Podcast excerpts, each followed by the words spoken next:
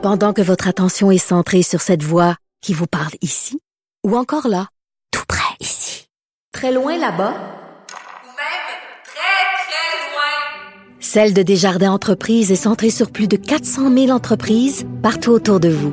Depuis plus de 120 ans, nos équipes dédiées accompagnent les entrepreneurs d'ici à chaque étape pour qu'ils puissent rester centrés sur ce qui compte, la croissance de leur entreprise.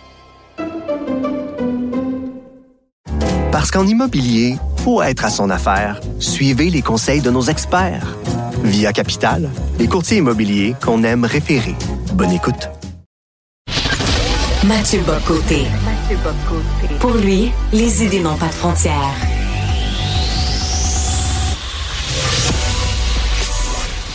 Au contraire, les idées mènent le monde. Réflexion, observation, échange, critique, solution. Mathieu Bocoté. La question des seuils d'immigration est revenue vraiment à l'avant-plan de l'actualité. Le Bloc québécois souhaite qu'Ottawa puisse entendre aussi les provinces pour respecter toute la question de capacité d'accueil dans chacune de ces provinces. Il y a d'ailleurs eu une, une motion qui a été présentée par le Bloc québécois, une motion qui a été d'ailleurs adoptée. De Montréal, je rejoins à Paris Mathieu Bocoté. Salut Mathieu. Bonjour. Euh, on veut favoriser une intégration euh, qu'on qualifie de réussie des premiers arrivants. Mathieu, est-ce que c'est un pas, selon toi, dans la bonne direction? C'est, un pas dans la bonne direction, mais c'est un pas alors qu'il en faudra probablement 100 000. Euh, c'est, assez étonnant, en fait, de voir comment le débat se configure, parce qu'on part de tellement loin au Canada que c'est une question qui est, en fait, est dans sa base même est mal formulée. Je m'explique. Le Canada n'accepte pas d'abord la notion de société d'accueil. Hein, le Canada nous explique, en fait, c'est une société multiculturelle et à part la et même multiculturaliste, c'est dans la Constitution. Et à part la Charte des droits, il n'y a pas de nation d'accueil. Tout ce qu'il y a, c'est une Charte des droits, un pays, le Canada, et ensuite des communautés culturelles issues de l'immigration auxquelles les gens qui, euh, qui émigrent sont invités à s'intégrer. Donc, il n'y a pas de culture commune canadienne. Et c'est pas moi qui le dis, c'est Justin Trudeau. Justin Trudeau qui, au moment de son élection en 2015, s'en va dire au Washington Post, si je ne me trompe pas, qu'il n'y a pas de cultural core au Canada, de noyau culturel. Il n'y a pas de culture de convergence. Il n'y a pas de culture commune. Tout ce qu'il y a, c'est le, le, culte de la diversité et d'une diversité toujours plus grande. Ce qui fait d'ailleurs qu'au même moment, on s'en souvient, ça fait presque une dizaine d'années maintenant, on avait accepté l'idée, la classe politique canadienne avait accepté l'idée qu'on puisse au Canada prêter son serment de citoyenneté en niqab. Donc là, en niqab, c'est-à-dire le voile islamique intégral, style un peu ninja, euh, il était possible de faire son serment de citoyenneté en niqab. C'était Madame Zunera Ishak à l'époque qui avait qui, qui s'était battue pour cela. Et puis le Parti libéral, le NPD, s'était rallié à ça. Donc, faut comprendre que le Canada est un pays qui, en lui-même, n'accepte pas la notion de société d'accueil. Il y a évidemment un caillou dans sa chaussure, ça s'appelle le Québec. Le Québec n'accepte pas d'être euh, une province parmi d'autres. Et les Québécois francophones ne se voit pas comme une communauté culturelle parmi d'autres dans la pluralité canadienne. Donc, qu'est-ce que ça veut dire? C'est-à-dire que les Québécois prétendent avoir leur propre culture, leur propre modèle identitaire, leur propre nation. Et ça, du point de vue du Canada anglais, longtemps, ça a été considéré comme une forme de suprémacisme ethnique. Donc, il faut comprendre que les Québécois ont pas à être racistes pour se faire traiter de racistes au Canada. Les Québécois ont seulement à rappeler qu'ils sont un peuple et une nation pour se faire traiter de racistes, parce que lorsqu'ils disent on est un peuple et une nation, ils disent on n'est pas une communauté culturelle parmi d'autres, donc on a une culture de convergence, donc on a notre propre modèle d'intégration, et dans la logique multiculturaliste canadienne, ça, c'est vu comme du suprémacisme ethnique et du racisme. Premier point. Donc là, le Canada, la question de la capacité d'intégration, dès lors qu'il n'y a pas de peuple de référence auquel s'intégrer, mais ça veut dire quoi la capacité d'intégration? Il a fallu se rendre à ce moment très particulier de la crise du logement qui est porté par les, euh, les conservateurs fédéraux notamment, parce qu'il y a eu un grand déni autour de ça. Moi, je me souviens de chroniqueurs, de commentateurs, de politiques qui traitaient de tous les noms ceux qui disaient qu'il y avait un lien entre la crise du logement et l'immigration, en disant c'est imbécile, c'est scandaleux, comment osez-vous, vous êtes des racistes, vous êtes fermés. C'était des racistes. On sortait l'étiquette. C'est l'étiquette qu'on sort en toutes circonstances pour faire taire le débat. Des racistes, des racistes, des racistes. Et bien là, qu'est-ce qu'on voit? même le Canada anglais, qui est un pays qui est philosophiquement programmé pour ne pas se poser la question de l'immigration, est obligé de se la poser aujourd'hui. Et, plus encore, le Bloc propose sa motion, puis même les conservateurs, les NPD, d'une manière ou de l'autre, sont obligés de s'y rallier. Est-ce qu'on comprend à quel point la crise de l'immigration est rendue loin au Canada et au Canada anglais pour que même les gardiens du dogme immigrationniste soient obligés de se poser des questions? Mais là, il faut pas se compter d'histoire non plus. Euh, les, le Canada anglais est pas en train de remettre en question l'immigration massive.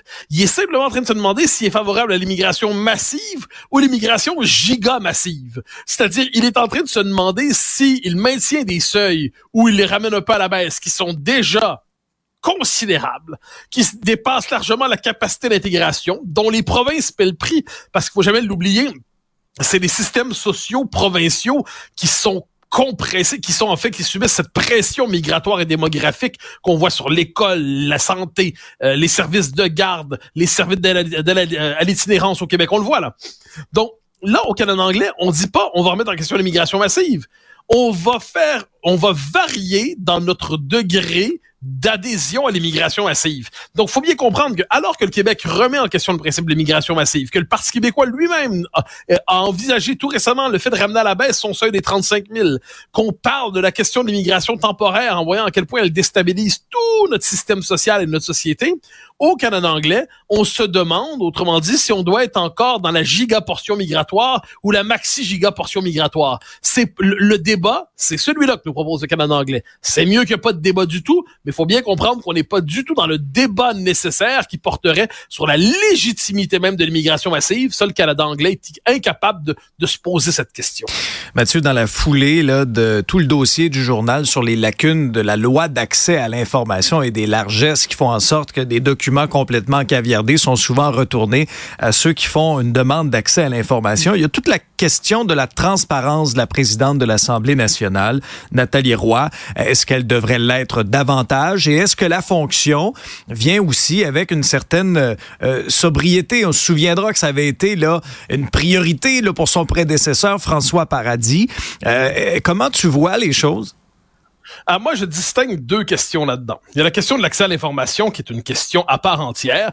Et en, en cela, euh, l'accès à l'information devrait être maximal pour les médias. Moi, j'ai aucun souci avec ça. Je pense que ça fait partie d'une éthique démocratique.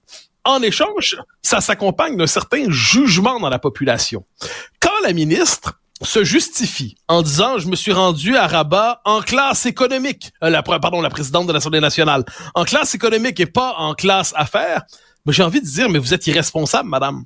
Je veux dire, on vous demande, vous allez là dans le cadre de vos fonctions. Si c'est un voyage personnel, ben, faites-le sur vos deniers, et puis là, allez-y en classe économique, en classe affaires, en première classe, en bateau, en pédalo, je m'en fiche complètement.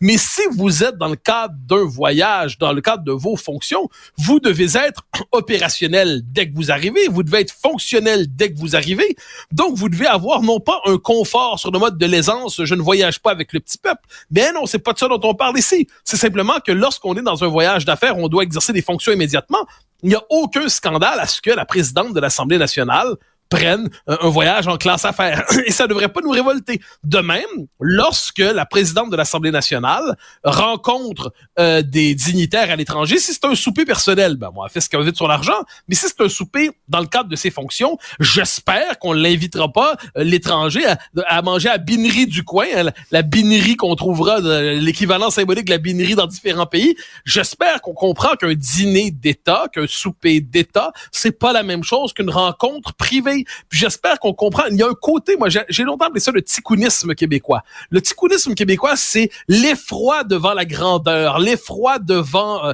l'excellence, mais aussi l'effroi devant les formes. C'est cette idée. Puis Dieu sait que moi, quand je reviens au Québec, j'aime ça aller au Saint-Hubert, j'adore aller au Saint-Hubert. Mais si jamais, par je ne sais quel hasard, je deviens premier ministre de quoi que ce soit dans ma vie, je ferai pas un souper d'État au Saint-Hubert. Tu vas pas hein? m'inviter au Saint-Hubert? Ben, ça me fera plaisir. Où ah, tu vas ben, m'amener? Ah ben, tout dépend. Si je t'invite dans une rencontre où je fais une conférence de presse et que tu te joues à moi une rencontre avec des journalistes importants sur l'avenir du Québec, on va aller dans un endroit approprié. Et si ensuite on va manger, toi puis moi, pour le plaisir de luncher, on ira au Saint-Hubert avec plaisir.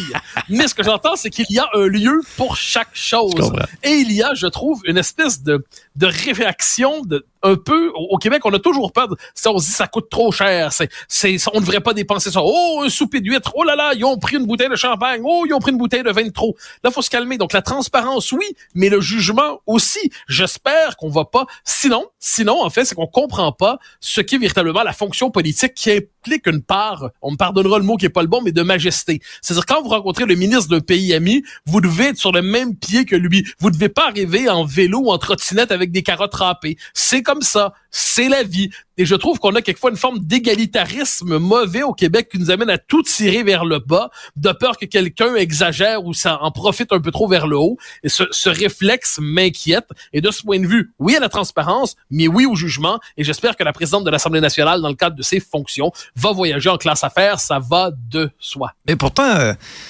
je comprends pas. On dort très, très bien en classe économique, euh, encastré Ah oui, oui, en, ça- entre deux personnes. Ah, Et surtout quand on a un petit modèle comme moi, on dort remarquablement en classe économique. hein. Ah oui. c'est un vrai bonheur. Et tu bouges pas, hein, tu bouges pas d'un poil. Pendant ce temps, Mathieu, la France se pose, euh, se questionne sur euh, sur les droits d'asile. Ouais, le droit d'asile, mais plus encore, tu as tout à fait raison, mais aussi le droit du sol. Parce que là, il y a une grosse crise en ce moment. C'est Mayotte. Mayotte, c'est une, c'est un territoire d'outre-mer en France et qui est vraiment euh, victime d'une immigration massive. On y revient toujours, mais qui bouleverse complètement l'île. Et euh, il y a la question du droit du sol qui est posée. Qu'est-ce que c'est le droit du sol? C'est vous naissez quelque part, eh bien, vous avez immédiatement la nationalité de cet endroit. Et la France dit à Mayotte pas en métropole, mais à Mayotte, on peut plus appliquer le droit du sol. Pourquoi? Parce que véritablement, il y a des stratégies aujourd'hui qui sont utilisées par des passeurs où on envoie les gens à Mayotte pour accoucher souvent. Les maternités de Mayotte sont essentiellement composées euh, d'étrangers pour avoir immédiatement la nationalité française. C'est une forme de fabrique de français de papier. Or, or, le problème à travers tout ça, c'est que ça crée une forme de, de crise, comme on voit à Mayotte, des tensions. C'est grave ce qui se passe à Mayotte aujourd'hui. Donc, le, le principe du droit du sol, qui était le principe sacralisé depuis une cinquantaine d'années, on voit qu'il est remis en question en France aujourd'hui et personne s'y attendait. Puis ça, je le précise, c'est pas d'extrême droite ou c'est pas raciste et tout ça. C'est simplement qu'on constate que quand on donne la nationalité de manière automatique, sans que ça vienne avec une part d'adhésion culturelle, sans que ça vienne avec une part d'adhésion identitaire, ben ça crée une catégorie de gens qui ont la nationalité de papier, mais qui n'ont pas nécessairement une intégration culturelle ou politique ou, par les mœurs à la nation. Donc c'est en train d'éclater à Mayotte et la question se transpose à la grandeur de la France. C'est toute une conception de la citoyenneté, toute une conception de la nation, toute une conception du droit qui est remise en question aujourd'hui, qui est au cœur du débat public. Et ça vaut la peine de suivre ça parce que ça aura un écho dans les autres pays occidentaux. Bon épisode, Mathieu. Merci infiniment.